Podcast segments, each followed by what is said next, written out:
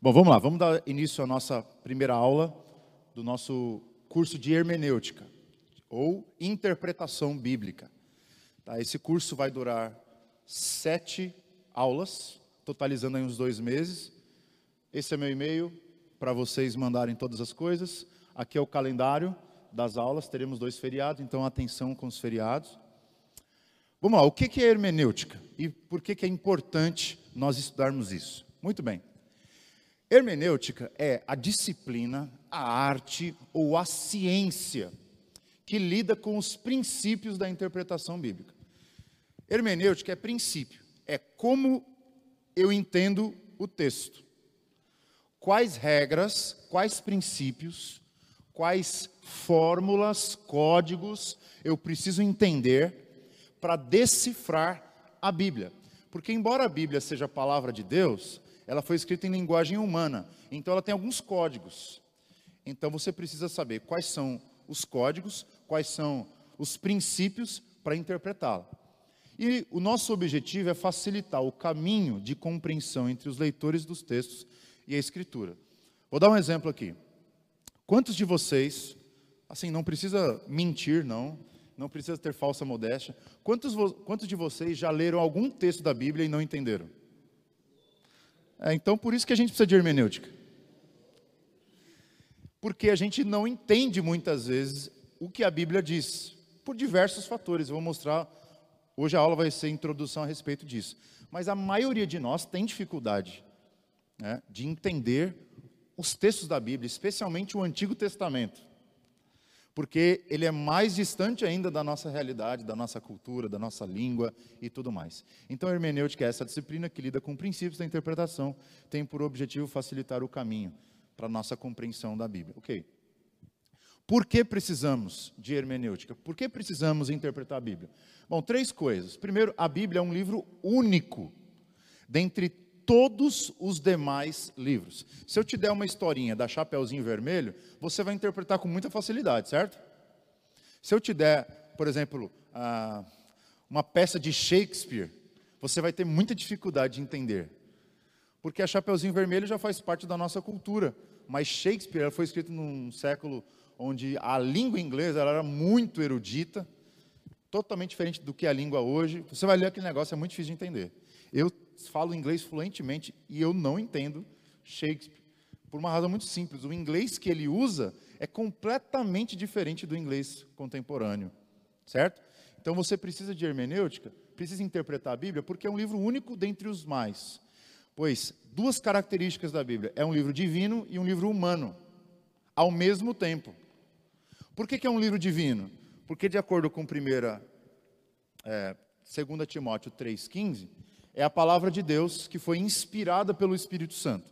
Ou seja, por mais que tenham aproximadamente 30 autores aqui, desde Moisés até João no Apocalipse, esses 30, 40 autores eram homens e tinham seus estilos, tinham suas histórias, tinham a sua própria cultura. Por exemplo, eu lá no seminário tive a experiência de pegar o texto original, o texto grego, e tem até hoje. Você pega um texto de Lucas, por exemplo, é um grego polido, o cara sabia o que estava escrevendo e escrevia com uma classe, com uma elegância. O grego de João, coitado, é um grego de um pescador. Então, o grego simples, ele repete a mesma palavra várias vezes. Se você quiser fazer o teste, veja quantas vezes Lucas repete a palavra, veja quantas João repete na primeira carta dele o amor, amar uns aos outros, amar uns aos outros, amar é uma linguagem mais simples. E Deus usa tanto o erudito quanto o simples. Por exemplo, é, dentro do, da história do cristianismo, houve muita dificuldade para os pais da igreja, para os primeiros cristãos, de entender se a segunda carta de Pedro era realmente uma carta é, inspirada por Deus. Por quê? O grego de 1 Pedro e o grego de 2 Pedro são totalmente diferentes. O grego de 1 Pedro é um grego assim, bonito, é um grego elegante, mas o grego de 2 Pedro é um grego terrível. É assim, eu não vou falar essa palavra, mas se a gente pudesse falar, é um grego porco, assim, cheio de é, erros ortográficos. Uma, o cara não tinha habilidade para escrever de fato. E a explicação é muito simples. Porque Pedro ele não era um cara bom de escrita. E a primeira carta de Pedro, quem escreveu foi um amanuense, que era o Silvano, ou Silas, que era companheiro de missão de Paulo. Como que eu sei isso? Porque ele disse. Ele diz no final da carta: com a ajuda de Silvano, eu escrevo essa carta. Que era um amanuense, ou seja, era um escritor profissional. Já a segunda carta de Pedro, ele não escreveu com a ajuda de ninguém. Por isso que ele sofreu pra caramba. Então, eles tinham essa dificuldade, mas era algo comum. E Deus usa os homens mais simples, os homens mais eruditos. Então, a Bíblia tem uma característica muito peculiar. É um livro divino e um livro humano. Por ser um livro divino, a gente deve pressupor que não há confusão em Deus, certo? Se não há confusão em Deus, então a mensagem essencial tem que ser clara. E a mensagem essencial é clara? Sim. Deus cria todas as coisas, o ser humano se rebela da vontade de Deus, ele envia Cristo para salvar o ser humano e promete vida eterna para o ser humano. É a mensagem central da fé cristã. Está claro isso? Você lê a Bíblia, você entende. Agora, os detalhes, as questões específicas da Bíblia, como por exemplo a diferença de um autor para o outro, não se devem ao fato da Bíblia ser um livro divino, mas ao fato de que ela é um livro humano. Alguma dúvida sobre isso? A Bíblia é um livro divino e humano ao mesmo tempo. Tem muitas pessoas que têm uma visão um pouquinho é, equivocada a respeito de como aconteceu a inspiração dos autores. Alguns imaginam que eles estavam sentados numa mesa e de repente baixou o Espírito Santo, então a mão deles começou a escrever sozinha. Ou, como um hábito aqui que nós temos no Brasil, de ser um país espírita, o cara fechou os olhos assim e foi telegraficamente falando a respeito de Deus. Não foi assim. Sabe como foi? Ele simplesmente viu uma necessidade seja no povo de Israel, no caso de Moisés, ou Paulo, numa necessidade na igreja, por exemplo, um pecado que estava acontecendo, ou uma situação de caos. Ele então, em oração, falou: Meu, eu preciso, escrever, preciso ajudar essa igreja. E ele começou a escrever a carta. E durante esse processo que ele estava escrevendo a carta, o Espírito Santo foi guiando os autores para que eles registrassem apenas aquilo que fosse a vontade de Deus. Mas não foi um ditado. Sabe o que é um ditado? é, é uma pessoa falando para outra. Ontem eu estava jogando bola, escreve. Aí o cara, ontem. Não, não foi assim que os autores escreveram. Eles escreveram por eles mesmos. Eles escreveram por eles mesmos. E então, Deus ia guiando. Agora, você tem alguns textos específicos que eram ditados, mas mesmo assim não eram ditados completos, como os profetas. Que eles diziam, assim diz o Senhor. Mas aquele oráculo específico era um ditado, não o livro inteiro, entendeu? O livro inteiro é obra do autor, obra do homem. Só que o homem sendo guiado pelo Espírito Santo, ok? Por isso que a gente precisa interpretar, porque a linguagem do homem é complicada, a linguagem de Deus é tranquila. Eu coloquei esses dois textos aqui.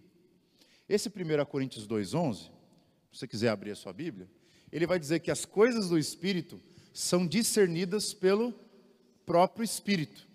Se a Bíblia é um livro divino, que foi nos entregue a partir da revelação de Deus, do Espírito Santo, logo, qual é um dos critérios para você interpretar a Bíblia adequadamente?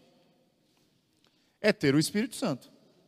Então, assim, se você não tem o Espírito Santo, se você não é um convertido de fato, você pode entender muita coisa da Bíblia, mas você não vai interpretá-la e não vai absorvê-la completamente. Porque você pode saber muita coisa intelectualmente sobre a cultura, sobre o contexto, mas aquilo não vai falar com você. Vai ser somente informação aos seus ouvidos. Por isso que para entender as coisas do Espírito, eu preciso ter o Espírito Santo. E esse segundo texto de 1 João 2,27, é um texto onde o apóstolo João estava combatendo as falsas profecias dentro da igreja.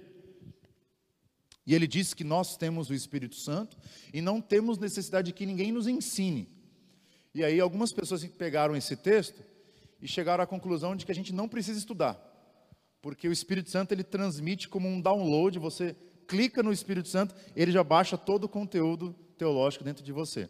Só que isso é uma interpretação equivocada do texto, porque ali a questão da unção do Espírito Santo era concernente à verdade de que Cristo é o Messias, é o Salvador. Aí vocês lembram, por exemplo, é, quando Pedro e os demais discípulos foram perguntados por Jesus: Quem os homens dizem que eu sou e quem vocês dizem que eu sou? Pedro se levantou e disse: Tu és o Cristo, o Filho do Deus vivo. E o que, que Jesus logo então responde para ele? Você não disse isso porque você é um cara inteligente, você não disse isso porque você é um cara brilhante, mas porque o Espírito de Deus revelou para você. Paulo vai dizer lá em Romanos que ninguém pode dizer que Cristo é o Salvador senão pelo Espírito. Agora, se eu posso ensinar um papagaio a dizer que Cristo é o Senhor? Sim ou não? E ele pode dizer isso? Sim, mas ele não diz com o coração. Por isso que é só o Espírito Santo que faz você ter uma dimensão de recepção completa da palavra. Porque faz não apenas você entender, mas você crer. Lembra que a fé é um dom de Deus. Você não pode comprar a fé, você não pode chegar à fé pela razão. Como dizia Agostinho, eu não creio porque sei, eu sei porque creio. É porque eu creio em Cristo porque eu acho que o negócio faz sentido. Se você tentar inverter a ordem, tentar chegar à verdade do cristianismo pela razão, pela prova, pela ciência, você vai cair do cavalo. Porque tem coisas que não tem como você explicar. Por exemplo, o Espírito de Deus, ele está aqui. Você não consegue colocar em laboratório, não consegue colocar um microscópio, você não consegue provar que ele está aqui. Você consegue ter fé que ele está aqui. Isso é um dom de Deus. Além disso, precisamos de hermenêutica mais precisamente porque a Bíblia é um livro humano e a linguagem humana é cheia de ruídos.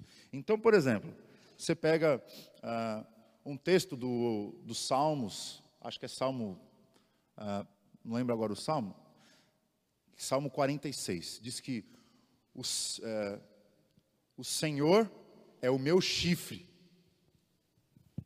Texto hebraico. E aí você vai lá no texto da nossa tradução, diz que o Senhor é minha força. Fala assim, o cara é, tem chifre ou tem força? Se você entender que naquela cultura o chifre é um símbolo, é uma metáfora de poder, você não vai cair num problema de achar que o salmista tinha problemas com adultério, traição, se é que vocês me entendem. Ele não foi chifrado. A ideia ali, o Senhor é meu chifre, eu tenho um chifre na cabeça. A ideia é o poder de Deus está sobre mim. Só que se você não usar regras de interpretação, você não entende. É. Da mesma forma, outros textos. Por exemplo, a gente estava lendo na semana passada aquele texto que Jesus vai voltar e diz que ele vai voltar como? Com as nuvens do céu. E tem gente que acha que ele vai voltar naquela nuvem fofinha, né? Sentado, não sei quem já viu aquele, aquele desenho é, do Dragon Ball Z, que o Goku ele sentava na, na nuvem, né? E tem gente que pensa que é isso, né? Mas ali é uma metáfora, porque na antiguidade os os ídolos das nações, especialmente Baal, dizia que ele cavalgava entre as nuvens. As nuvens não era apenas aquela nuvem fofinha, aquele algodão doce. As nuvens era a carruagem dele, de que ele governava os céus, ele dominava o clima. Então, quando a, a Bíblia diz que Jesus virá nas nuvens, o sentido ali, ele virá como um rei cavalgando em juízo. Faz diferença? Ele vem como aquele que vem para a guerra. É o rei que vem para vencer a batalha. Por isso que ele está nas nuvens. Não é porque ele está nas nuvens porque ele não pesa, que ele não tem corpo. É. A partir dessa interpretação equivocada, muita gente acha que a gente vai ficar no céu tocando harpa, pulando de nuvem em nuvem, né? Mas não tem como você ficar pisando em cima de nuvem. Aquilo ali é a metáfora da soberania de Cristo vindo para julgar as nações. Percebeu como muda? A gente precisa de hermenêutica porque a linguagem humana é cheia de ruídos. Outra coisa, Portanto, para uma interpretação completa da Bíblia é necessário não apenas o Espírito Santo, mas técnicas humanas. E essa é a hermenêutica. Eu vou fazer esse gráfico aqui. Foi o máximo que eu consegui fazer, tá? Então, o que, que você tem aqui? A Bíblia, todos enxergam? Aqui você tem nós, papai, a mamãe, os irmãos, o bebezinho. E o que, que nós temos aqui, ó? Um abismo. É por isso que esse slide chama abismo hermenêutico. O que é um abismo hermenêutico? É o reconhecimento de que entre você, eu e a Bíblia existe um abismo. O que é um abismo? É o que separa uns dos demais. Imagina que você tem aqui é, uma montanha, aí você tem um abismo, e, sei lá, dois quilômetros para frente você tem outra montanha. E você quer chegar do outro lado. Mas como é que você faz? Não tem ponte. Você não vai. A não ser que você voe, pegue um, um gavião e saia voando, sei lá, tenha poderes mágicos. Você não vai conseguir transpor o abismo. E qual é o abismo hermenêutico, o abismo de interpretação da Bíblia? Quais as dificuldades que nós temos para interpretar a Bíblia? São quatro. Primeira, é a língua. Alguém aqui sabe falar outro idioma além do português? Ali. Alguém mais? Algumas aqui e tal. Por mais que vocês saibam esse outro idioma, você sabe melhor do que você sabe o português? Não. Alguém aqui já teve a experiência de ver um filme inteiro em inglês? Você entende 100% exatamente tudo o que você entende no, no português? Não. É impossível. Eu vou dar um exemplo. Quando eu estava no meu intercâmbio lá nos Estados Unidos, uma das minhas tarefas era conseguir assistir filmes em inglês. Galera, é, é muita gíria é muita linguagem que não faz sentido para nós. Ou vou dar um outro exemplo. Não sei quem já viu aqueles talk shows. Tem um tradutor, tem um cara, um palestrante que está falando inglês, e ele conta uma piada. E aí quando o tradutor traduz, ninguém dá risada. Porque a piada só faz sentido na língua da pessoa. Então, assim, por mais que você entenda outro idioma, outra língua, somente uma pessoa que tinha domínio daquilo podia ter propriedade para dizer, aquele cara está querendo dizer aquilo. E as línguas da Bíblia não são as nossas. Quais foram as línguas que Deus inspirou os autores para escrever? Ele colocou o hebraico no Antigo Testamento e o grego no Novo Testamento. Então são essas duas línguas que Deus utilizou na história da, do registro bíblico para transmitir a sua revelação, para transmitir a sua vontade ou a sua sabedoria. Se você não tem noção nenhuma disso, ok, você tem uma boa tradução nas suas mãos. E é uma boa tradução. Só que não é a mesma coisa. Isto é, você corre o risco de não entender a piada. Entendeu? Você corre sério risco de deixar os detalhes passarem. Como eu dei o exemplo agora para vocês. Chifre, na cultura oriental hebraica, significava poder. Ou a gente pode ir até mais longe. Salmo 23. O Senhor é o meu pastor. O que, que significava o pastor na cultura hebraica? Aquele que cuidava das ovelhas. Mas era só isso? Era também o nome dado ao rei. O rei, sempre nos seus comícios públicos, ele se dizia como o pastor da nação. Quando Davi diz que Deus é o seu pastor, ele não apenas está dizendo aquele que cuida dele, que coloca ele na graminha, que põe um cajadinho, às vezes dá umas varadas quando precisa. Ele está dizendo que Deus é o rei dele. Agora, se você não tiver essa noção de que os pastores, os reis da antiguidade se chamavam de pastores, você não entendeu o texto completamente. Deu para entender o sentido do texto normalmente? Sem essa conotação, dá. Que Deus é que cuida de mim, e se Ele cuida de mim, eu não sinto falta de nada. Aí uns detalhezinhos dão uma cor diferente para a sua interpretação. Da mesma forma, as nuvens na qual Jesus vem. Se você não tiver essa noção dos reis, dos ídolos do Antigo Testamento que falavam de nuvens como carruagem, você perde a ideia. Você acha que Jesus está tá flutuando nas nuvens. Ali essa é uma metáfora de poder. Então você tem a questão da língua. Segundo, você tem o abismo do tempo. Pedro está vivo para você consultar para tirar uma dúvida? Você está lendo a primeira ou segunda carta de Pedro, aí chegou uma dúvida. Por exemplo, 1 Pedro capítulo 2, ele fala que Jesus, quando ele morreu, ele desceu uh, até para pregar aos espíritos que estavam aprisionados. Cara, sério, eu vou dizer para vocês: se você pegar 10 teólogos e perguntar qual o significado dessa passagem para os 10, cada um vai te dar uma interpretação. E Pedro está vivo para você tirar a dúvida? Então se vira. Ele não está mais aqui, o texto foi escrito em outro tempo. Não tem como você voltar no passado e chegar a qual era a intenção original dele perdeu, já era. Você tem que usar os mecanismos que ele deixou. Tem que usar as regras da hermenêutica para tentar entender ao máximo. Sem talvez em alguns casos, não na essência, mas em alguns casos você nunca vai saber qual é a verdadeira interpretação. Embora você consiga chegar muito perto, mas Pedro não está vivo para dizer, foi isso que eu quis dizer. Entendeu? Segundo, nós temos o abismo do estilo literário. Como é que você escreve uma poesia de amor? Seus cabelos, são maravilhosos, os seus olhos são como uma piscina. Lá no Antigo Testamento, dizia: seus seios são como duas pombas. Opa, que isso? Xinga, mas não ofende. Os seus cabelos são como uh, os da Corsa, sei lá, uns negócios que para a gente, acho que você perderia o casamento se você falasse essas coisas. Porque era um outro jeito de escrever poesia. Qual que é o grande, a, grande característica da poesia brasileira? É a rima.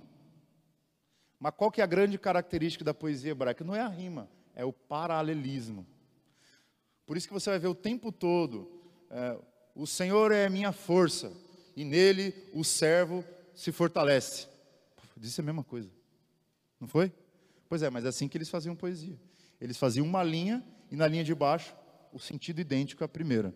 Então você lê os salmos, você vai ver isso o tempo todo. Ou, por exemplo, Salomão, quando ele vai escrever os provérbios, ele diz assim: que o filho insensato é a tristeza do seu pai e a amargura da sua mãe. Qual o significado disso? Não, que ele é a tristeza dos pais. É que ele disse uma linha e repetiu a mesma coisa com outras informações na linha de baixo. É poesia hebraica. É, a, o fundamento é o paralelismo. Se você não souber isso, você vai cometer muita besteira. Então, estilo literário, como que se escrevem cartas hoje e como se escreviam cartas na antiguidade? São diferentes. Como que você escrevia a biografia de um herói do passado e como você escreve a biografia de um cara hoje? Como você escrevia uma profecia no passado e como você escreve hoje? Aliás, hoje nem tem mais, né? Porque a palavra de Deus já está completa. Então ninguém vai adicionar nada novo à palavra. Apocalipse diz lá que se alguém adicionar, está amaldiçoado. E se alguém tirar também. Não pode nem adicionar nem tirar. Outro exemplo, como é que é, na antiguidade as pessoas se referiam a, ao fim, ao futuro, às questões que ainda a gente não conhece. Eles usavam figuras, eles usavam metáforas. Por exemplo, como é que João, os autores do Novo Testamento falam do inferno? Eles usam sempre a metáfora do fogo. Mas é uma metáfora. Não quer dizer que vai ser um caldeirão que você vai ficar com o seu bumbum pegando fogo. Ali é uma metáfora de punição. Ou você fala é que nós vamos habitar ruas de ouro, vamos andar. Ali não é a ideia de que serão ruas de ouro, mas serão é uma terra rica. Tudo metáfora, só que se você entender literalmente, você perdeu a ideia do autor. Porque era assim que eles se comunicavam, através de figuras. OK? Então tem o estilo literário, o jeito que eles escreviam os textos era diferente dos nossos. E a cultura. A cultura era completamente diferente. A gente chega num texto, por exemplo, lá de João 2, que eu preguei aqui na segunda-feira, e, e, Jesus está num casamento que dura sete dias. E acaba o vinho. Certo? O que, que isso significa para nós? Nada. Certo? Mas o que, significava para eles? Acabou a festa. Vamos embora. Então, o jeito que as pessoas enxergavam o mundo é diferente do nosso. Você vê, por exemplo, é, lá em Eclesiastes, se não me engano, capítulo 8, o sábio diz lá: lança os seus pães sobre as águas. 11, né? Lança o pão, o teu pão sobre as águas. Falei, como assim lançar pão para, para alimentar os peixes, é para alimentar as carpas? Para que, que lançar os pães sobre as águas? Aquilo ali era uma metáfora de generosidade, ou seja, dê para alguém que você sabe que não vai te dar de volta. Como jogar um pão na água, ele não vai voltar para você. Entendeu? Era uma metáfora da, da época. Agora, se você interpretar literalmente lançar o pão sobre a água, você vai sair daqui hoje, sei lá, vai para um pesqueiro, agora estou em obediência a Eclesiastes 11, lançando meus pães sobre as águas, e achando que está sendo super fiel a Deus. Não, você está sendo tolo, porque você não está entendendo o significado do texto. Percebeu? Há um abismo cultural. Então, qual que é o jeito de você transpor isso? Então, primeiro você precisa reconhecer, há um abismo linguístico. Há um abismo cultural. Há um abismo de tempo. Há um abismo literário. Ok? Eu estou longe, tem um buraco aqui entre nós e o texto bíblico. E é por isso que vocês levantaram a mão quando eu falei que quando não entendiam algum texto da Bíblia. Entendeu? É por isso que você não entende a Bíblia. Você está muito longe do momento em que os autores escreveram. E como que eu transponho isso? Eu preciso usar pontes. Se eu construir uma ponte entre o abismo, eu consigo entender aqui o que a, a Bíblia significou lá. Sem as pontes, eu vou ficar com a opinião do pastor. Não que seja uma coisa ruim, mas a Bíblia diz que você também é um sacerdote, não é isso?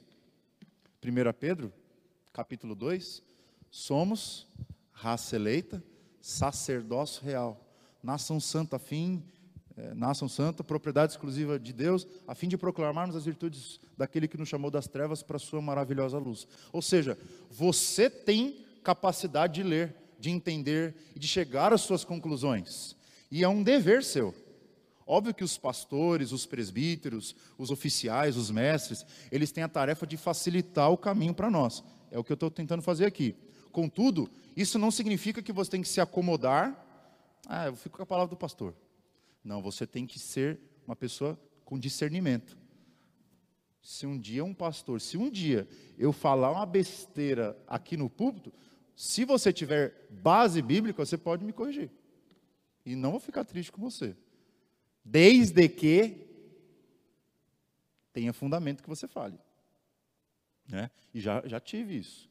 Acho que umas cinco, seis vezes eu falei alguma coisa aqui, e aí um presbítero, um diácono, uma irmã, uma senhora, o pastor, você tem certeza que aquilo significa aquilo? Eu falei, ah, eu tenho, mas você já viu aquele texto? Aí eu fui naquele texto e falei, nossa, minha irmã. Aí você me pegou. E eu tive que mudar a minha interpretação. Teve um dia que um irmão aqui, acho que foi semana passada, aquele irmão ali que está no fundo, chamado Vitor, ele falou assim, pô, mas você me ensinou uma outra interpretação daquele texto lá dos anjos, lá, não sei. Pois não, mudei de ideia, porque alguém me mostrou um argumento melhor. a gente, sim, está mudando de ideia, porque a gente conhece uma coisa melhor, a gente amadurece, não é verdade? Quantas vezes você já mudou de ideia na sua vida? Ou você é uma rocha que não se move? Falando da sua gordura, estou falando das, suas, das suas ideias. Você sempre está em mudança. Aquilo que você achava que era, era bom, às vezes você muda de ideia, óbvio.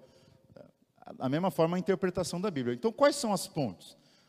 Aqui é a parte mais importante da aula, tá? Então, se você quiser tirar uma foto desse slide, você vai precisar. É a parte mais importante.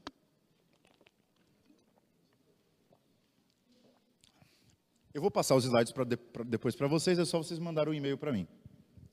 Quais são as quatro pontes? O, o Tramper Longman, ele oferece umas sete pontes. Mas como eu sou amigo de vocês, eu vou oferecer quatro, porque a gente não quer esgotar o assunto, a gente só quer dar uma introdução. Quatro pontes que, se você não construir, vai ficar muito difícil você entender a Bíblia. Primeira ponte é a ponte gramatical. O que é a ponte gramatical? Eu preciso entender quais são as palavras-chave do texto, quais são as frases principais e em que contexto elas estão inseridas. Vou dar um exemplo do filho pródigo. Lembra aquela história? Lucas 15? O filho mais novo chega para o pai e fala assim: Pai, eu quero a herança, quero os bens que me cabem. Opa! Aquilo ali é uma frase aterrorizante. Por quê? Quando é que você pede a herança dos seus pais? Quando é que você recebe? Quando ele morre. Então, quando ele diz aquela frase, o que, que ele está fazendo? Ele está fazendo uma ironia, ele está ele tá sendo sarcástico. Ele está dizendo: para mim o senhor já morreu.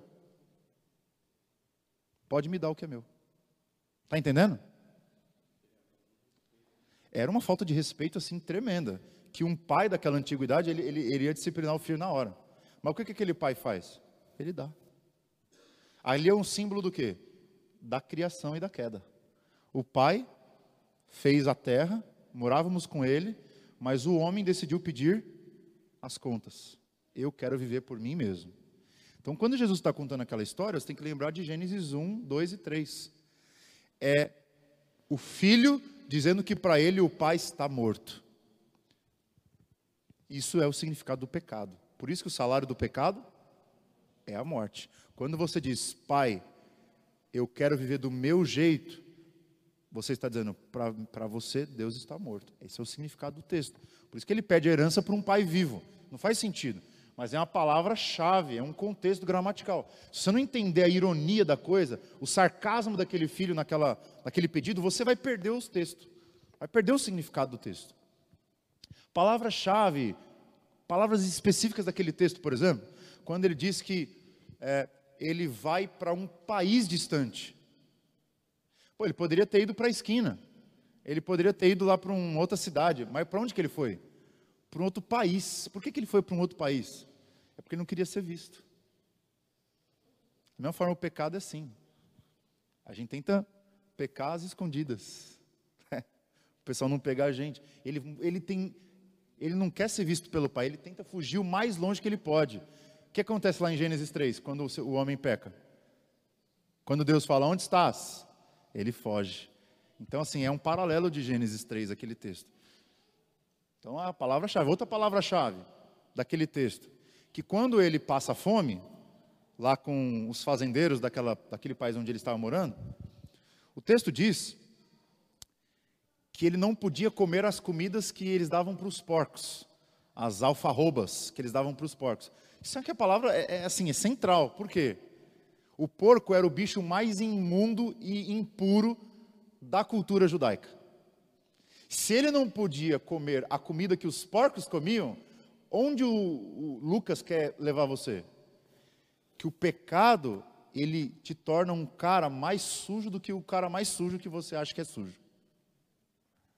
O pecado te rebaixa a níveis que você jamais poderia imaginar. São conceitos chaves daquele texto, ok? Se você não se ligar nisso, você vai deixar o bonde passar, vai perder as oportunidades de entender o texto. Jamais interprete frases isoladas, jamais. Isso é o pecado você fazer. Vou dar um exemplo. Uma vez um amigo meu disse que convidaram um pastor para pregar na igreja dele. E a igreja que ele frequentava era uma igreja onde era habitualmente pregado o evangelho da prosperidade. Então o pastor abriu em Lucas capítulo 15, no texto do filho pródigo, e disse assim: Então o filho mais novo chegou para o pai e disse: Pai, me dá a herança, eu quero os bens que me cabem. Fechou a Bíblia, disse para os irmãos: Irmãos, vocês têm que fazer o que esse filho fez. Chega para Deus e diz: Pai, eu quero tudo que é meu. E ele tem que te dar, porque ele é teu pai. Deus quer te dar uma herança, Deus quer te dar prosperidade. Diz para o pai: Pai, me dá a herança que é minha. O que, que ele fez com o texto? Ele estuprou o texto, para usar a palavra mais leve. Ele, partindo de um conceito que para Lucas era pecado, ele transformou em uma virtude. Diga para Deus que você quer herança. Diga para Deus que você quer tudo que é seu. E aí determine para Deus, você tem que pedir, tem, ele deu uma ordem para Deus. Se você quiser receber bênçãos na sua vida, você tem que dar ordens para Deus, tem que determinar a bênção. Está entendendo onde esse negócio leva? Então, muito cuidado com a interpretação. Cuidado com o contexto das frases. O contexto ali é um contexto de rebelião. Você não pode pegar uma atitude de rebelião e transmitir ela para o povo com uma atitude de, de ousadia, exatamente. Estão entendendo como é crítico o negócio? Essa é a primeira ponte, entender as palavras, entender as frases. Tem uma dica que eu dou para vocês, se quiserem anotar, é muito importante. Quando você for ler um texto, você separa todas as frases daquele texto. Isso é, uma, é um, um exercício que a gente chama na teologia de segmentação. Você vai segmentar o texto, você vai dividir ele em frases. Então, por exemplo, você pega aquele texto, aquela história do filho pródigo. Você pega cada frase e coloca ela linha por linha abaixo, uma da outra. Não na divisão que está no texto bíblico. Você divide é, essa é uma ideia, essa é outra ideia, essa é outra ideia, essa é outra ideia. E aí depois quando você lê, fala assim, ah, então essa ideia está conectada com essa, aquela ideia está conectada com aquela. Eu fiz isso lá em Gênesis capítulo 1. E eu cheguei a uma conclusão muito legal. Que Deus ele cria o mundo em seis dias, certo? O primeiro dia Deus cria o dia e a noite. No segundo dia Deus cria o céu, que é o firmamento, e o mar, que é a água. No terceiro dia ele cria a terra. No quarto dia ele cria o sol, a lua e as estrelas. No quinto dia ele cria as aves para habitar os céus e os peixes para habitar o mar. E no, sete, no sexto dia ele cria os répteis e os animais terrestres e o homem. Segmentei, dia por dia. E agora qual é o segundo passo? Fazer as costuras. Como que o texto está costurado? Aí eu descobri uma coisa que eu nunca tinha visto na minha vida.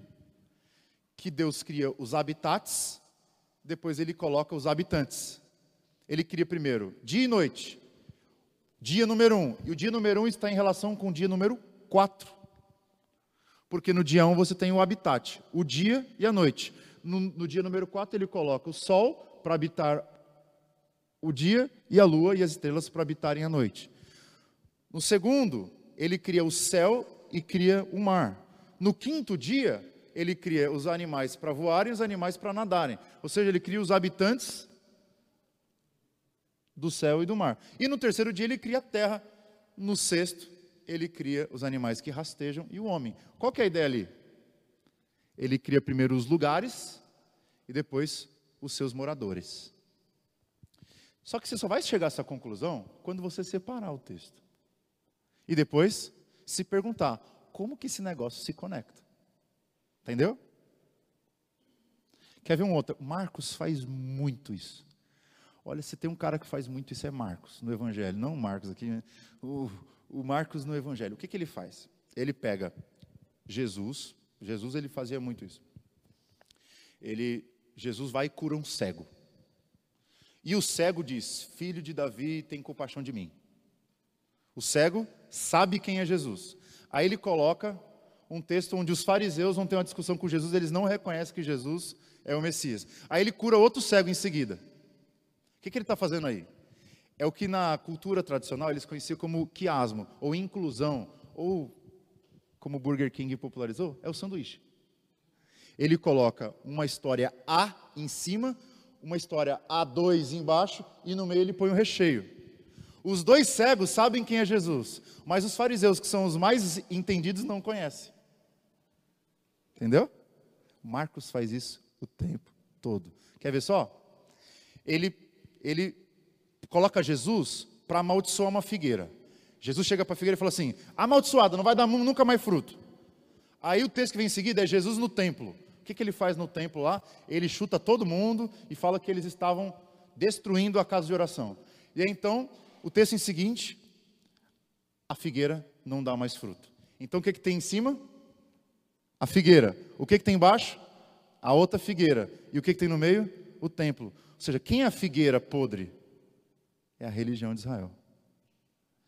É o jeito que ele se comunicava. Só que você ia saber isso por sua própria conta? Você precisa de uns universitários, né? a figueira era o símbolo da nação de Israel. Você vê lá em Romanos 11, por exemplo. Diz que os gentios foram enxertados na figueira. Certo? Quem é a figueira? É o povo judeu. Então Jesus está dizendo que o povo judeu parece que recebeu uma maldição, porque ele não consegue reconhecer a verdade do Salvador. Ele então coloca duas figueirinhas entre a, o período que ele passou no templo, limpando o templo. Vocês estão entendendo o que eu estou falando, gente? Isso aqui é assim, quando você conseguir perceber isso, rapaz, você vai ficar muito feliz quando lê a Bíblia. E você vai querer ler a Bíblia todo dia, porque você vai ficar pegando esses negócios assim no ar. Falei, uau, como que eu nunca vi isso, meu Deus do céu? Está lotado. Você precisa entender as regras. Você precisa construir as pontes. Não entendeu a ponte? Vai cair no abismo. Não vai entender. Então, a segunda ponte é a ponte histórica ou a ponte cultural. História e cultura estou trabalhando como mesma coisa aqui. Precisamos ler a Bíblia conscientes de que os costumes, a cultura, o estilo de vida eram totalmente diferentes dos nossos, alterando assim o significado do texto, o significado das ideias. Né? Eu já citei alguns exemplos, eu poderia ficar aqui a noite inteira citando exemplos para vocês. Um outro exemplo que eu poderia citar é lá em Apocalipse, é, por exemplo, que capítulo 1, Jesus ele é, ele é pintado num quadro ali com várias características. Ele tem uma espada que está saindo da onde? Da boca. Ele tem na sua mão direita sete estrelas e ele também tem ali sete candeeiros de ouro. Aí você se pergunta, hã? Não entendi.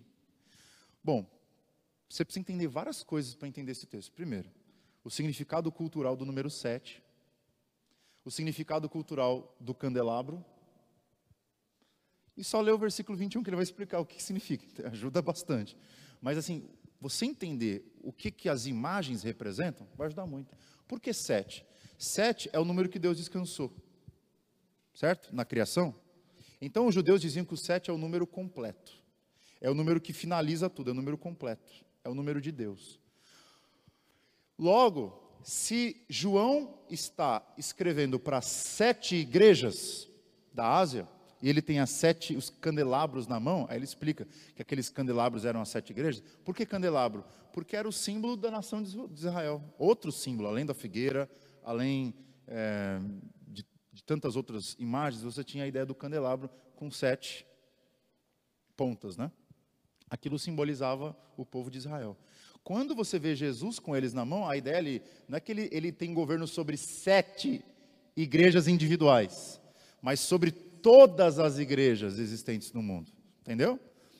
É você interpretar o texto historicamente, entendendo a cultura deles. Quando você vê Jesus com uma espada saindo da sua boca, como é que você interpreta isso? Que Jesus é aqueles caras que aparecem lá no Guinness, que engolidor de espadas? Não. Por que espada saindo na boca? Aquilo era uma metáfora entendida na cultura de quando alguém vai falar, ele fala como se estivesse julgando. Ele fala como se estivesse batalhando. Por isso que ele tem uma espada saindo da boca. Quando ele declara uma sentença, o inimigo é derrotado. Está entendendo?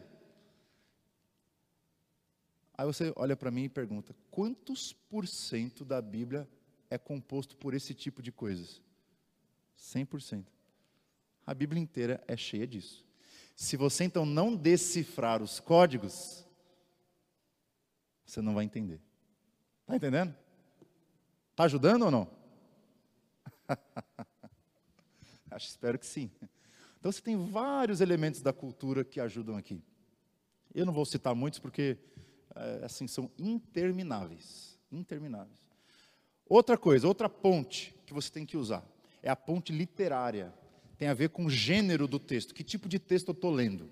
Dependendo do tipo de texto que eu estou lendo, o significado é um. Dependendo do tipo de texto é outro. Se eu estou lendo uma carta que Paulo diz é, que ele quer visitar a igreja, ou que ele, por exemplo, ele fala lá para Timóteo: Timóteo, traz para mim a capa quando você vier me visitar. Qual a ideia do texto ali? É literal ou simbólico? Literal, estou com frio, cara. Está chegando o inverno. Manda uma capa para mim. Certo? Por quê? Qual é o gênero literário daquele texto? É uma carta. Carta é linguagem direta. Geralmente eu vou falar literalmente. Agora, quando você vê, uh, vou, vou usar novamente o livro de Apocalipse, que eu tenho mais intimidade. Você pega o livro de Apocalipse e vê lá 24 anciãos reunidos ao redor do cordeiro. O que, que significa aquilo? É que tinha no céu, naquele exato momento, 24 tronos com caras sentados? Não. Aquilo é uma representação celestial da liderança do Antigo Testamento e do Novo Testamento. Doze mais doze. Doze porque doze tribos, doze porque doze apóstolos. Mas você pega o Judas, por exemplo, que traiu Jesus, ele está no céu? Não. Pega o João, que está escrevendo a carta, ele está lá, ele não pode estar tá vendo ele mesmo lá. Entendeu? Tem um pessoal que é meio cabeção, não consegue enxergar essas coisas. É porque tem que ir um passo a mais. Não é literal, é figurado. É uma metáfora. Ali, ele está vendo a igreja, é uma visão, lembra? Ele está vendo símbolos. É uma visão, ele está vendo a comunidade do Antigo Testamento e a comunidade do Novo Testamento ao redor do Cordeiro, que abre o livro. Outra coisa, a ideia de um, de um homem com o livro na mão direita que é a ideia do, de Jesus no capítulo 5 de Apocalipse.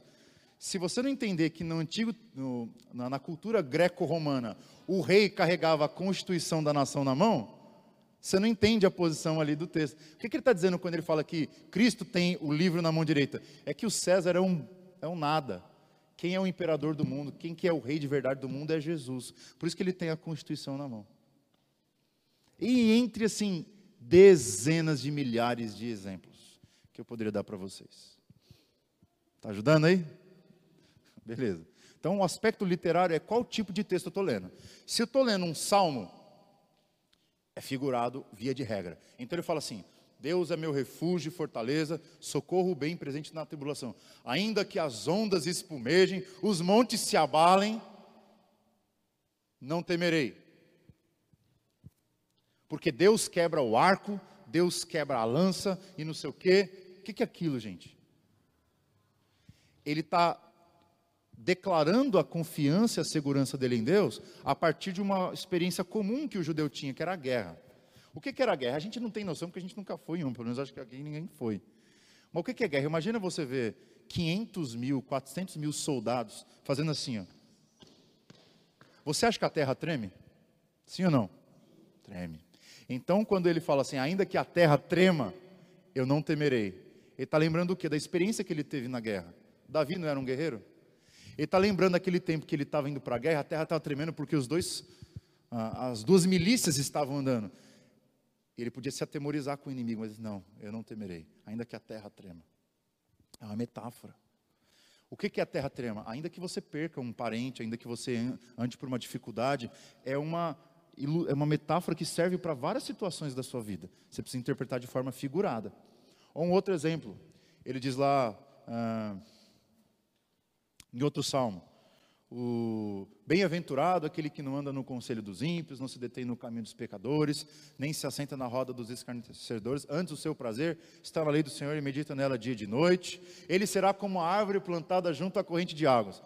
Então quer dizer que a partir do momento que você crê em Cristo, vai começar a nascer raiz na sua perna, assim, você vai virar uma árvore. Ali é uma metáfora, você vai ter raízes. E por que água ao redor? Porque você tem alimento. O que, que alimenta a árvore? água. Você vai ser uma pessoa frutífera, vai dar fruto de mês em mês. Não é que você vai ter que, não, eu já dei cinco frutos esse mês, não posso dar mais nenhum. Você começa a literalizar o texto. Ou vai dizer o ímpio, né? O ímpio, pelo contrário, é como a palha que o vento dispersa. Então, ah, o ímpio agora é uma palha. Não, é palha no sentido figurado. Eu não preciso ficar explicando isso, porque está claro, né? É só ler poesia. Quando você lê uma poesia, você tem que chegar no texto com essa cabeça. Ah, ele vai usar metáfora ele vai usar exagero, que é típico de poesia. Por exemplo, ele fala: Assim como a corça anseia por águas, assim meu coração anseia pelo Senhor. O que é isso? É uma hipérbole, é um exagero. Ele diz: Minha alma é como um dia de seca, o deserto. Minha alma é como um deserto precisando das tuas águas.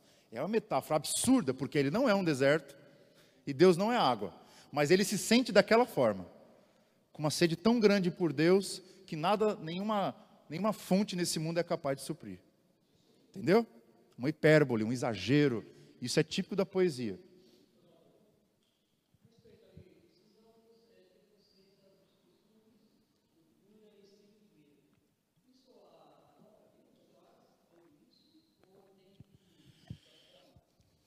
As duas coisas. Às vezes a Bíblia dá o significado das coisas. Você vê, por exemplo, João faz muito isso. Ele coloca lá que. Ah, e no primeiro capítulo de João, quando André e o, e o, acho que é Felipe encontram Jesus, achamos o Messias. Aí ele abre um parênteses, que quer dizer Cristo, porque eles eram de uma cultura judaica e agora está escrevendo em grego. Cristo é uma palavra grega, não é uma palavra hebraica. Então ele está explicando o que significa as coisas. Em muitos casos, a Bíblia explica a cultura, a questão do casamento. Tem na Bíblia texto dizendo que casamento durava sete dias. Só que é um lugar aqui ou um lugar ali, porque era claro, todo mundo sabia isso. Outra coisa, o costume de um casamento arranjado. Também, a, a Bíblia fala. Ou a ideia de.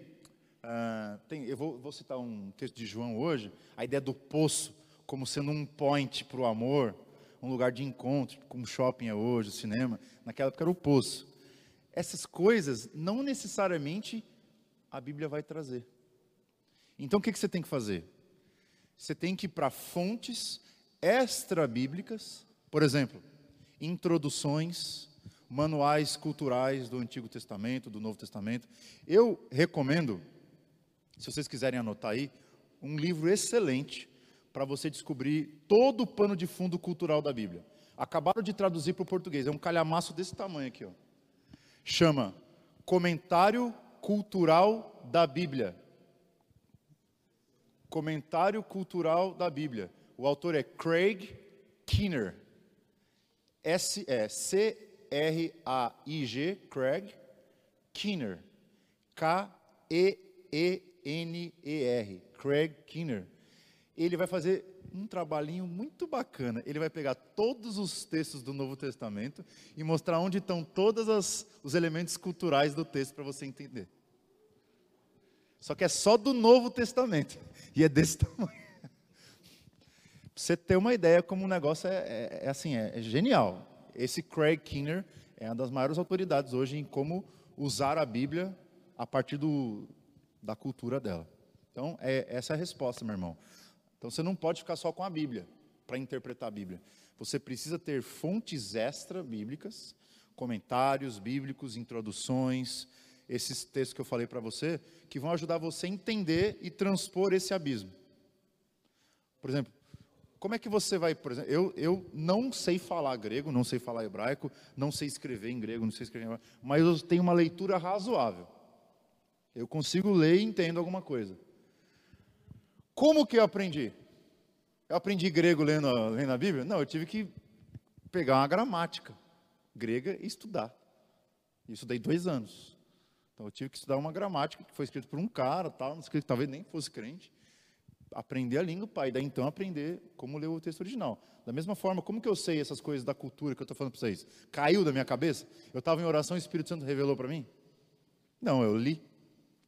Tem que tomar muito cuidado com isso. Uma vez eu estava é, na casa da minha tia, eu estava evangelizando os meus tios, aí chegou um cara de uma igreja X, que eu não vou mencionar qual é a denominação, mas o cara era muito chato.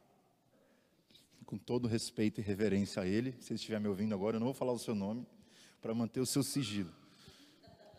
E assim, é, eu estava lá na minha tia, aí o irmão, ele, quando ele viu, que igreja que você é? Eu sou presbiteriano. O cara regalou o olho assim. Ah, irmão, então lê a Bíblia, não sei. É. Então eu queria fazer umas perguntas para você. Irmão, você sabe o que significa lá em Gênesis capítulo 2, que Deus separou águas de águas? Eu falei, sei. Mas não fala não. Eu perguntei para Deus e ele me respondeu. Eu vou dizer para você qual a interpretação do texto. E ele foi e disse: aquelas águas e águas que Deus separou é água doce e água salgada. Aí eu olhei para o irmão e falei assim: Irmão, você tem certeza que Deus te falou? Tenho, meu irmão. Então esse Deus é Tabajara. Esse Deus é da 25 de março. Porque não é essa a interpretação do texto. Qual é a divisão de águas e águas ali? É as águas que estão acima do firmamento e as águas que estão abaixo. Ou seja, é a chuva que cai do céu e os mares que estão aqui debaixo da terra. Não precisa de Deus me revelar. É só eu ler. É a que está em cima do firmamento e a que está embaixo. Não, mas para o irmão era água doce, água salgada. E ainda falou que foi Deus que falou para ele. E eu tive que dizer que não foi. Olha que coisa chata que eu tive que fazer. O irmão, esse Deus aí, ele acho que ele, ele precisa de um, de um tradutor aí, acho que você entendeu errado. Acho que ele falou em uma outra língua, você colocou no Google Tradutor e saiu outra coisa. Então não funciona, você precisa ter alguma, algum conhecimento extra, né? Por exemplo, Bíblias de estudo ajudam em alguns textos. Mas bem nos textos mais difíceis, às vezes não ajuda. Mas eu aconselho, por exemplo, se vocês quiserem comprar uma Bíblia de estudo, eu indico duas. A Bíblia de Genebra e a segunda Bíblia de Estudo da NVI. São excelentes. Bíblia de Estudo de Genebra, a primeira, e Bíblia de Estudo NVI. NVI. N de navio, V de vaca e de índio. NVI, certo? Pode comprar que vale a pena, porque ela traz vários comentários a respeito da cultura, das palavras-chave, Óbvio, não resolve o problema, é você que tem que interpretar. Não, você não vai terceirizar a interpretação, mas ela, ela dá uma muletinha legal. A irmã tinha levantado a mão ali?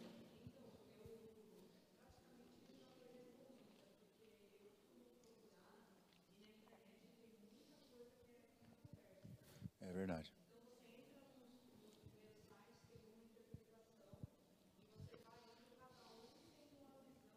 Irmãos, qual que é o nome da irmã mesmo? Luana ela falou uma coisa essencial aqui para nós. Toma cuidado com a internet. Muito cuidado. Eu estava com uma dúvida uma vez, quando eu tinha uns 17 anos. Eu tinha dois anos de convertido. Estava numa dúvida sobre Daniel. Daniel 7. Que é aquela visão de Nabucodonosor, tal, dos reinos. E aquela visão de que viria um bode com dois chifres, tal. E ele iria destruir é, enfim, nem lembro agora direito, e ele, ele ia se colidir com duas torres, né, com dois cabritos tal. E aí o cara da internet dizia que aquilo ali era uma profecia a respeito do World Trade Center. E eu, pior, que eu ensinei isso. Eu ensinei para os meus amigos que me perguntaram lá na escola, falaram, ah, é World Trade Center, você viu como Deus é top? Não, eu sou burro. Por quê? Se você lesse o capítulo 11 e 12 de Daniel, ele ia dar interpretação daquilo, que é a ideia de um reino quebrar os outros dois reinos. Tem nada a ver com Torre Gêmea, velho. Daniel nem sabia da existência desse negócio e nem podia imaginar isso. Mas eu fui cair na armadilha, porque eu li na internet. Então, cuidado com o que você lê na internet. Leia artigos, textos de gente confiável. Confiável. Gente que tenha texto, livro publicado, de preferência livro. Cuidado. Se você procurar alguma coisa tiver uma dúvida, manda um e-mail para mim. Fala, pastor, o que você acha daquele site? Daquele... Provavelmente eu sei que site que é, porque eu tô macaco velho, assim, de, de, de saber as bobagens que anda por aí. Bom, beleza. A ponte literária, entendeu? Você tem que perguntar. Ah, eu estou lendo João. Que tipo de texto é esse? É um evangelho. Então ele quer narrar a vida de Jesus. E tudo que ele quer escrever a respeito de Jesus tem uma finalidade. Qual a finalidade? Que você creia e aceite Jesus. Essa é a finalidade. É que você seja salvo. Então, todas as histórias que ele conta têm uma só motivação: que você veja a identidade de Jesus através de um sinal que ele faz. Eu, quem estava aqui segunda-feira no Conexão? Bastante gente. Vocês viram como eu interpretei João 2? O pessoal achava que aquele texto era para Jesus deixar os caras mais empingaiados do que já estava.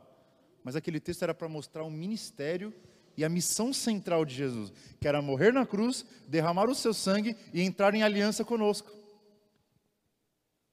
Agora, quais são os passos que eu segui? Bom, eu sei que esse texto, você viu o que acontece no versículo 11? E os seus discípulos viram a sua glória e creram nele. Ou seja, era um texto para eu crer na identidade de Jesus. Eu usei todo o Antigo Testamento, o Novo Testamento, as metáforas, as ideias, para provar que aquele ali era, ia muito além de um casamento.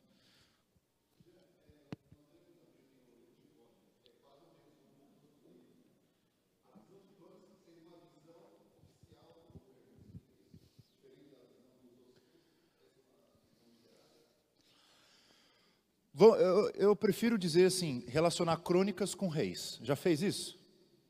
Porque você abre a sua Bíblia, aí você vê lá reis, reis, primeiro, segundo, crônicas, crônicas. É a mesma coisa. Não é não?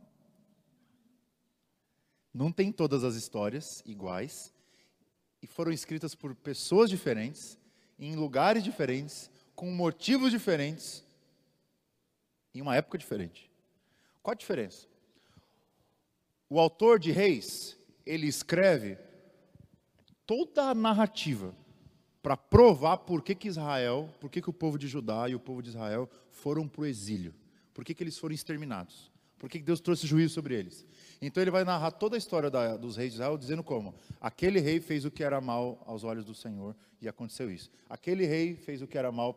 Aí no final vieram os babilônios, pumba, essa é a motivação do autor de Reis. É provar através das histórias dos reis por que, que o povo de Deus foi para o exílio e foi punido tão severamente. Você tinha 20 reis do norte e 20 reis do sul. Os 20 reis do norte, nenhum buscaram o Senhor. E dos 20 de baixo, apenas oito buscaram o Senhor. Por isso que o do norte foi punido primeiro e o do sul punido depois. Porque ainda tinha oito lá que segurava a carruagem. Agora, e Crônicas? Ele conta a história completamente diferente porque ele enfatiza os atos bons dos oito reis. Davi, você nunca vai ver Batseba em crônicas. Você nunca vai ver a ideia de Davi como um pica-fumo, igual em Reis. Em Reis, Davi é um pica-fumo, porque ele vê a mulher, ele mata o marido dela e não sei o quê. Davi é o, é o Satanás, porque quer provar que ele foi um sanguinário. Quando ele quer construir o templo, o que, que Deus diz? Você é um cara sanguinário, você não vai pôr a mão nesse nenhum tijolo. Agora, crônicas, ele tem outra motivação. Eles acabaram de sair do exílio, eles estão reconstruindo a nação. Qual a ideia deles? Vamos lembrar o que tem de bom na nossa história, pegar o que tem de bom e reconstruir nos inspirando no que os caras bons fizeram no passado. Então ele vai pegar a história dos oito reis, vai pegar a história dos reis bons e vai falar o que eles fizeram de bom. Para quê? Para motivar a nação que acabou de sair do cativeiro, da escravidão lá dos babilônios, para reconstruir a nação. Percebeu a diferença? É isso aí. Um é para te dar, dar medo, o outro é para te dar alegria, né? Esperança. Enfim, tá aí. Percebeu a diferença? Usei o exemplo de crônicas, valeu, aí deu oportunidade de falar. E a, a última ponte, última não, a última minha, que tem mais umas mil aí, é a ponte teológica. Por que, que é importante a ponte teológica? Simples. Precisamos ler a Bíblia como um livro inspirado pelo Espírito, que revela os seus conteúdos de maneira progressiva e cristocêntrica. Como assim progressiva e cristocêntrica? Você nunca deve pegar um texto na Bíblia, tipo assim, ah, Jesus cura o leproso. Não fez isso? Qual o sentido do texto? É mostrar que Jesus cura o leproso. É só isso. Então quer dizer que Mateus, Lucas, deram um trampo para conhecer quem era o cara, conhecer a história, para colocar, não, a ideia é curar o leproso. Se for só isso, a sua interpretação, ela está igual o Saci Pererê ela não se sustenta, está com uma perna só. Porque qual o objetivo dos evangelhos? É mostrar quem é Jesus, a identidade de Jesus, certo? É uma biografia. Então ele quer mostrar quem é Jesus através das curas. Quem é que tinha autoridade de declarar que alguém estava curado da sua lepra no Antigo Testamento? Levítico. O sacerdote. E o que, que o sacerdote tinha que fazer para entregar uma carta para o leproso que ele estava oficialmente limpo? Ele tinha que pegar um cordeiro e matar em oferta para aquele leproso. Outra coisa, o leproso, quando ele tocava em alguém, o que acontecia com o outro que era tocado? Ficava impuro e tinha que ficar sete dias separado lá, sendo purificado, limpo, não sei o que, estava impuro. Como é que Jesus curou o leproso? Ele estalou os dedos? Ele tocou nele. Não tem um significado? Por que, que ele tocou no leproso? é porque ele queria mostrar para o mundo que o pecado não contamina ele. A santidade dele contamina os nossos pecados, contamina os pecadores. É o inverso. Eu posso, pecador do jeito que eu estou, tocar em Cristo e ter certeza que ele não vai ser contaminado. Mas se Cristo tocar em mim, tenho certeza que eu vou ser abençoado. A ideia do toque é essencial. E Jesus está mostrando uma peculiaridade do seu ministério naquela cura, de que ele é o verdadeiro sacerdote que declara purificação para as pessoas. Por quê? No Antigo Testamento eles tinham que matar um, um cordeiro para atestar a limpeza, a purificação do leproso. Jesus matou algum cordeiro? Ele se ofereceu como cordeiro. Por isso que ele é o único que tem autoridade para limpar o leproso. Porque ele é que ofereceu o sacrifício. Quando ele oferece o sacrifício, ele ofereceu a si mesmo. Então, Jesus é ao mesmo tempo a oferta e o ofertante. Legal isso, né? Então aquele texto não era só sobre curar um leproso. Era sobre mostrar o aspecto sacerdotal de Cristo, que ele é o sumo sacerdote. Quem vai interpretar isso? Hebreus. Lê lá Hebreus que vai falar de Jesus o tempo todo como sumo sacerdote, aquele que é a oferta, que é o ofertante, aquele que ele se sacrifica por nós de uma vez por todas, por isso não precisa matar mais, mais cordeiro, enfim. Então, essa leitura teológica do texto, se você não fizer, você está lendo o texto pela metade. Está entendendo o que eu estou falando? Faz sentido para vocês? Além disso, você não deve fazer essa leitura teológica, cristocêntrica do texto. Você precisa entender, por exemplo, esse texto do leproso, certo? Ele está em Lucas 5. O que, que vem antes do texto do leproso? É Jesus chamando Pedro e os irmãos dele, os sócios dele, para seguirem ele. Eles deixam tudo se arrepende dos pecados e começa a caminhar com Jesus. Logo em seguida ele cura um leproso. Qual é o texto que vem depois? A cura do paralítico. E aí desce, lembra aquela história lá, uma cama, o paralítico em cima, eles vão descendo com a corda, o paralítico desce. Quando o paralítico desce, Jesus olha para ele, qual que é a frase de Jesus? Está curado? Não, seus pecados estão perdoados. Porque qual que é a questão ali de Lucas 5? É através das doenças mostrar que Jesus é aquele que arranca a causa das doenças, não o sintoma. Pedro, lá no barco, O problema dele, ele fala: Retira-te de mim porque eu sou pecador. Aí vem o texto leproso. O meu pecado não é maior que Cristo, Cristo é maior que o meu pecado. Ele me limpa como um sacerdote que derrama o seu sangue por mim. Pecado é limpo. Aí chega o paralítico, ele tinha um problema, uma doença, uma enfermidade. Mas antes de Jesus curar a paralisia dele, ele cura a paralisia espiritual. Ele diz: Você está perdoado dos seus pecados. Aí você vê o texto seguinte: é Jesus chamando um publicano, que era um corrupto da época, da Receita Federal da época. E o que é que Jesus diz para ele? Vem e segue-me.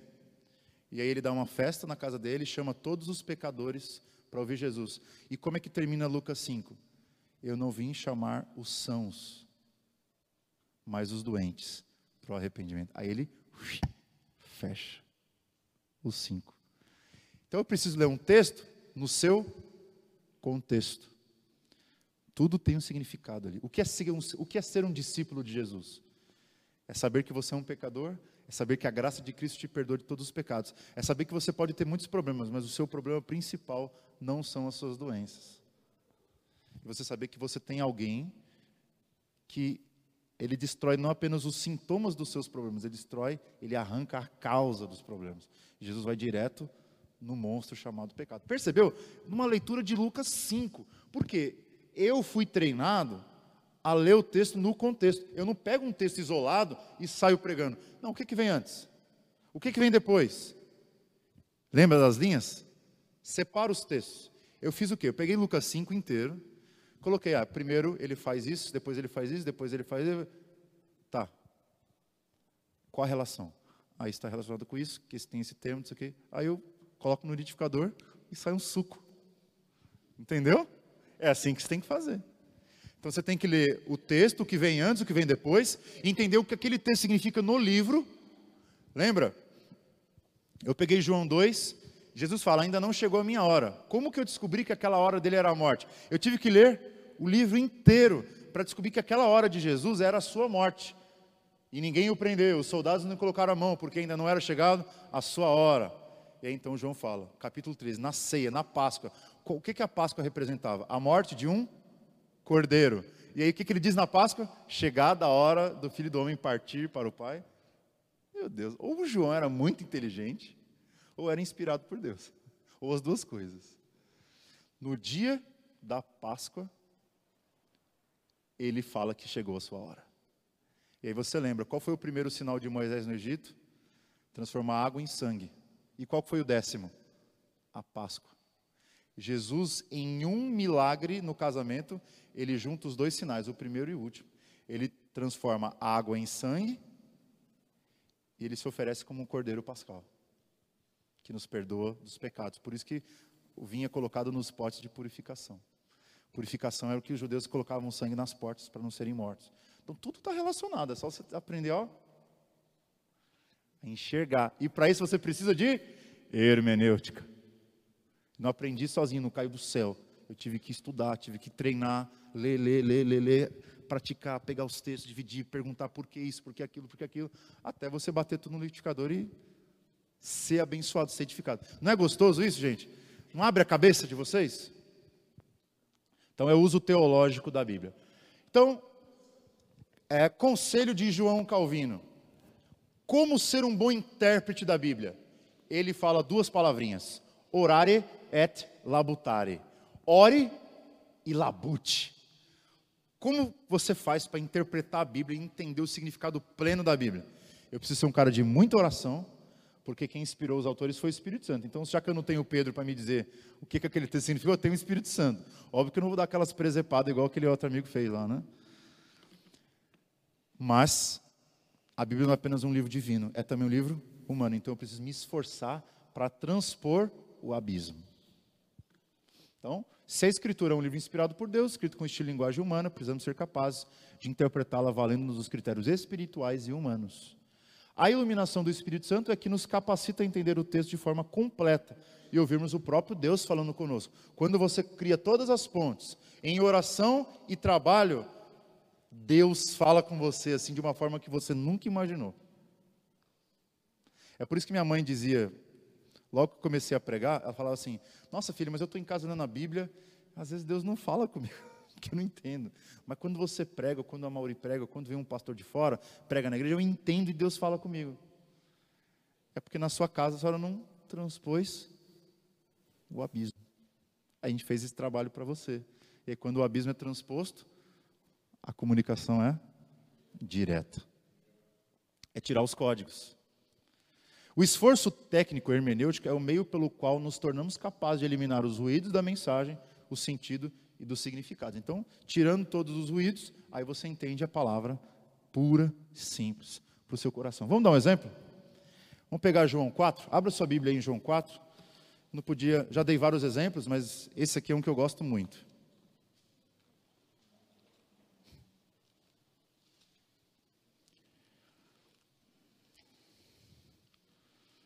João capítulo 4.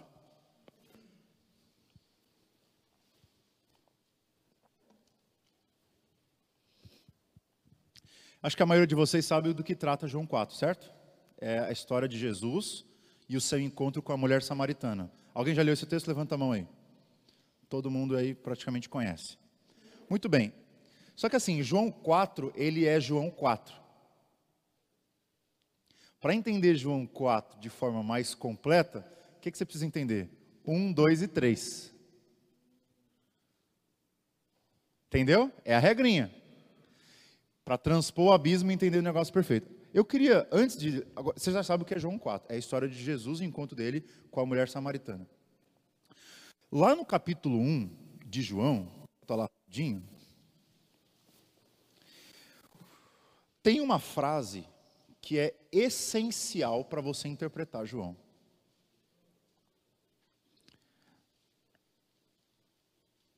João capítulo 1,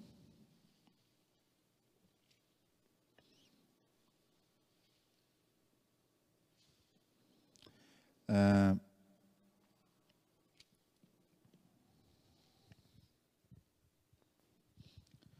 versículo 35.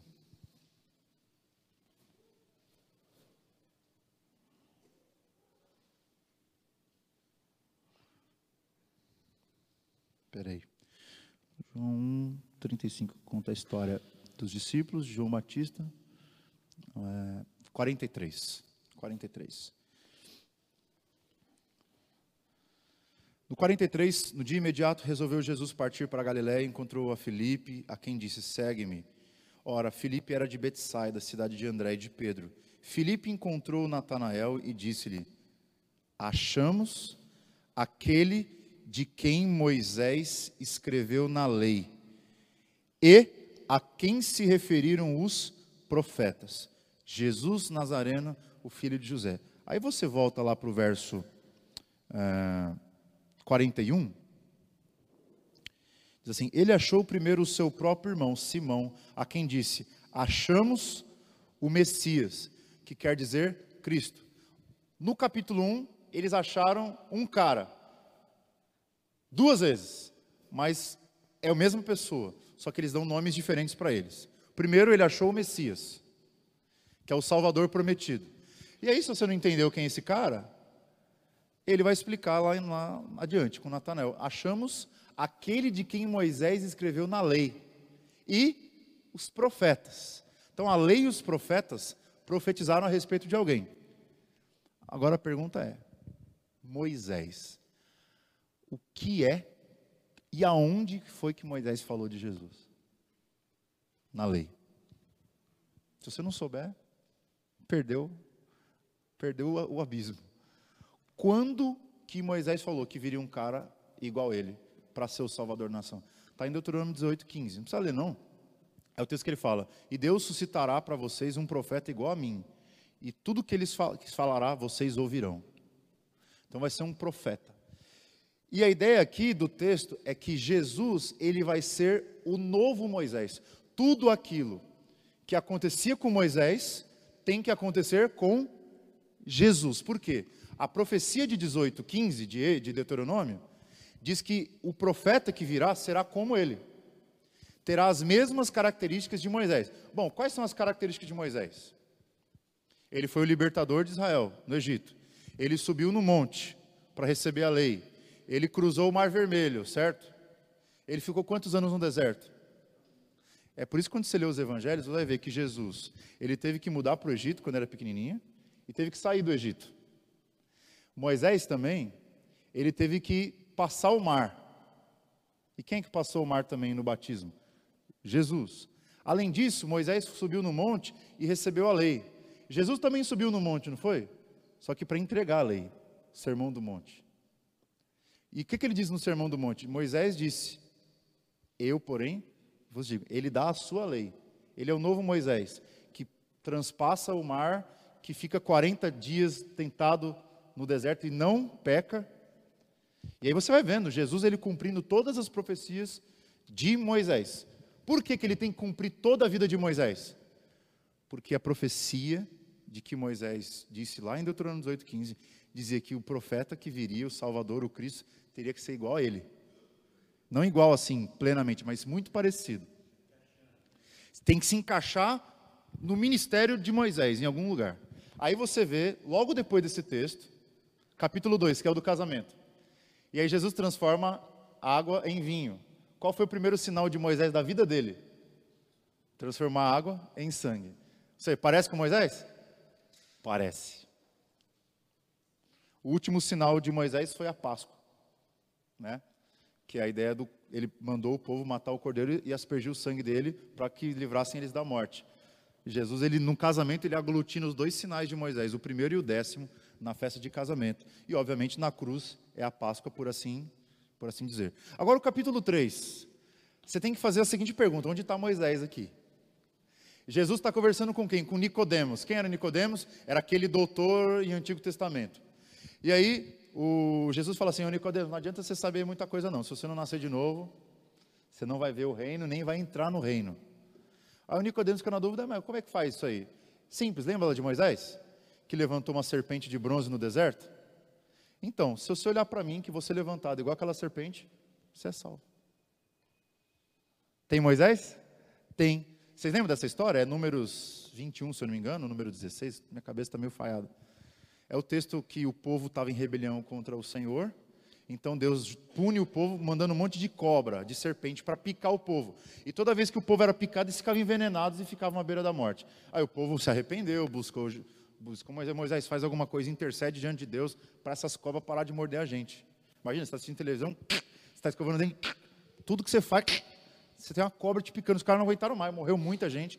Moisés então falou, Deus, os caras estão arrependidos aí de verdade, faz alguma coisa para tirar as cobras.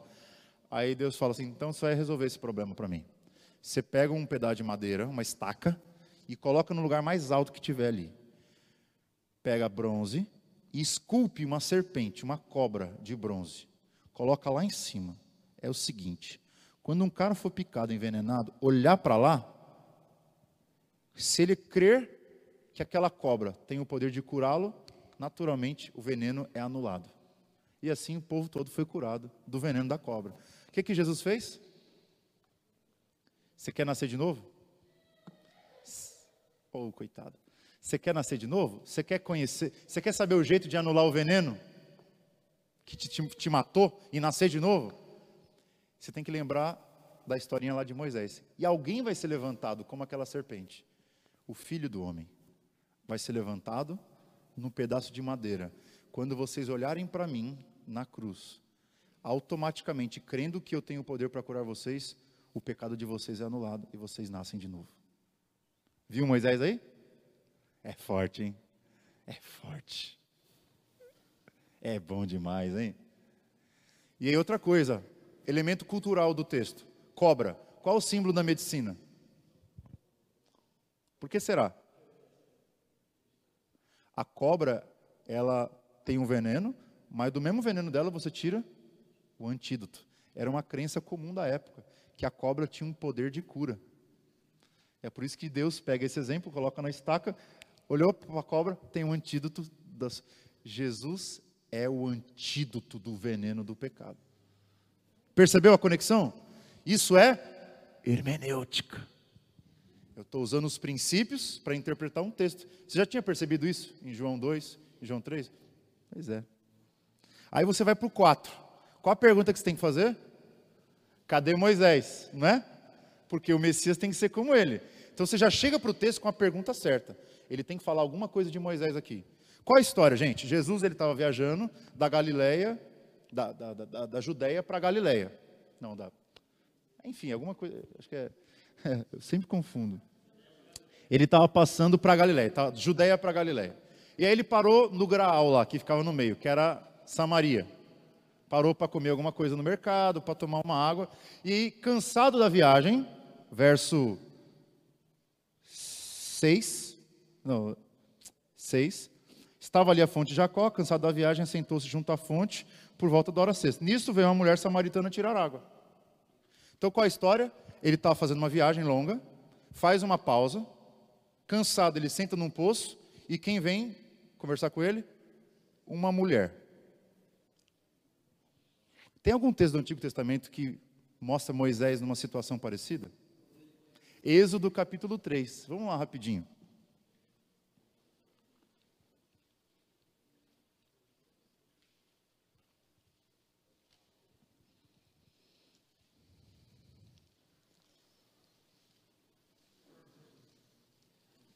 É três?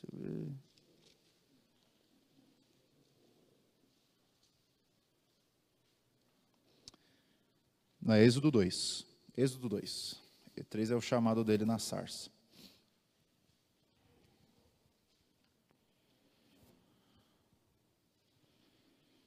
Versículo 15. Olha só o Moisésão aí. Verso 15, capítulo 2. Informado desse caso, procurou o faraó matar Moisés. Porém, Moisés fugiu da presença de faraó e se deteve na terra de Midian. E assentou-se num poço. O que aconteceu depois? O sacerdote de Midian tinha sete filhas, as quais vieram tirar água. E encheram os bebedouros para dar de beber ao rebanho de seu pai. Então vieram os pastores e as enxotaram dali. Moisés, porém, se levantou e as defendeu e deu de beber ao rebanho. Então vieram os pastores e as, é, ou melhor, responderam elas: 18. Tendo elas voltado a Reuel, seu pai, este lhes perguntou: Por que viestes hoje mais cedo? Responderam elas: Um egípcio nos livrou das mãos dos pastores e ainda nos tirou a água e deu de beber ao rebanho. E onde está ele? disse as filhas. Por que deixaste lá o homem? Chamai-o para que coma pão. Moisés consentiu morar com aquele homem, e ele lhe deu a Moisés sua filha Zípora, a qual deu luz um filho, a que ele chamou de Gerson, porque disse: Sou peregrino em terra estranha. Qual é a estrutura desse texto? Moisés foge da sua terra, faz uma parada em Midian, senta num poço cansado de viagem, vem uma mulher tirar água, final da história, ele se casa com ela. Aí você volta lá para João 4. Você percebeu que Moisés estava lá na história de João 4? Jesus está cansado de viagem, se assenta num poço, vem uma mulher tirar água. E qual é o assunto dela? Casamento mesmo assunto de Moisés. Foi ali que ele encontra a esposa dele. Ou seja, qual a ideia desse texto? É mostrar que Jesus é o amor que aquela mulher precisava receber. Essa era a água que ela queria encontrar, mas não tinha achado. Outra coisa, uma, uma questão cultural. Que hora que as mulheres lá no poço de Moisés foram tirar água? À tarde, que era o horário que elas tiravam água. E qual horário que essa mulher foi tirar água? Meio-dia. Que horário que nenhuma mulher tirava, água? Ela estava querendo água? Não, ela queria homem. Ela não queria água. Porque se ela quisesse água, ela ia tarde. E quantos maridos ela tinha? Cinco. E divorciou dos cinco e estava se deitando com mais um, com um amante. Qual era o problema dela? Qual era a sede dela? Romance. Ela queria um amor que ela pudesse se conectar e estar feliz para sempre. E ela estava buscando saciar a sede dela com romance, com prazer com o homem. Aí chega Jesus, cansado de viagem, senta no poço, uma mulher vem tirar água e o fim da história tem que ser casamento. E o que acontece quando Jesus se revela? Eu sou o Messias. ela solta o cântaro, que estava cheio de água de poço, porque ela bebeu a água da vida. Isso que ela não precisa mais da água de poço. A água de poço ali era somente uma metáfora para representar as águas que ela estava bebendo. A água verdadeira que ela precisava beber era a água da vida, porque Jesus falou para ela: se você beber da água desse poço, você vai continuar a ter sede. Qual era o poço dela? Era os casamentos, era o sexo, era o romance. Jesus falou: se você continuar bebendo dessa fonte, você vai continuar a ter sede. Mas se você beber da minha fonte, nunca mais você vai precisar pegar água. Qual a ideia ali? Era relacionamento, era amor, era casamento. Aí você lembra uma outra coisa. De que cidade que era essa mulher? Samaria. Tem algum profeta no Antigo Testamento? Lembra que Moisés e os profetas são a chave para entender João. Então tem que se perguntar, quem é, cadê o Moisés aqui? E segunda, cadê o profeta? Tem algum profeta no Antigo Testamento que fez uma promessa para Samaria que envolvia casamento? Oséias. Oséias capítulo 2 e 3 ele fala que ele iria pegar Samaria, ele usa Samaria, e que se casaria com eles, tiraria toda a sua prostituição e se revelaria como Deus, como marido. Qual cidade que Jesus estava? Samaria. E qual a proposta que Jesus faz para aquela mulher? Casamento. Tira esses poços da sua vida. Tira esses amores. Bebe do meu amor. E aí o que ela faz? Quando ela encontra Jesus, ela deixa as águas de poço para trás, vai avisar os homens daquela cidade, para que elas possam encontrar também o amor que ela encontrou. Então você está percebendo aí? João está dialogando com o Antigo Testamento, com todo o aspecto cultural. Poço, você precisa entender, era o point do amor. No Antigo Testamento, onde foi que Isaac, onde foi que o servo de Abraão encontrou a esposa de Isaac?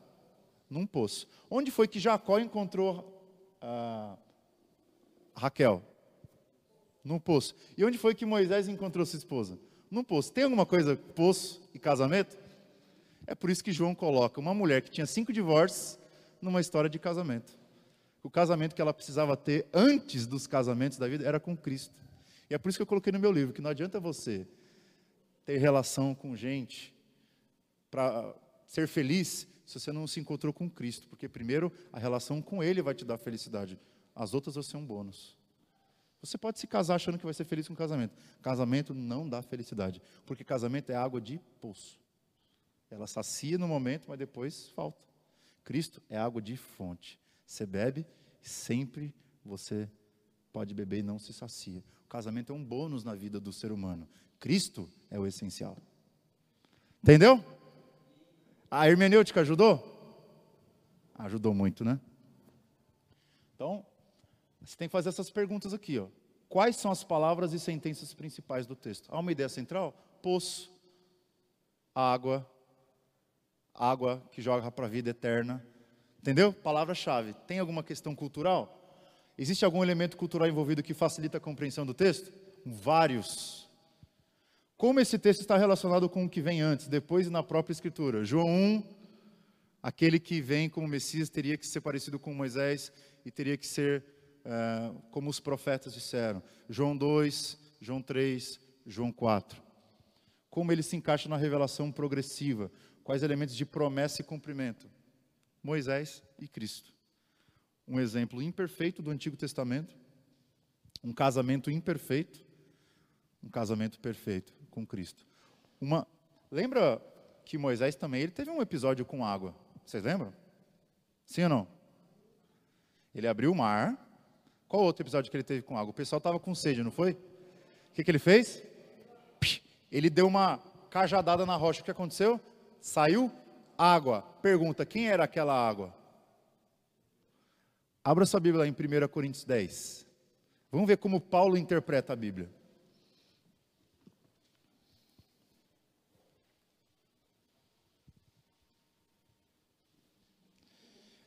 1 Coríntios capítulo 10, versículo 1 até 4. Olha como Paulo interpreta as profecias do Antigo Testamento. 1 Coríntios 10, de 1 a 4. Ora, irmãos, não quero que ignoreis que os nossos pais estiveram todos sobre a nuvem, e todos passaram pelo mar. Aí ele vai interpretar o que é a nuvem e o que é o mar.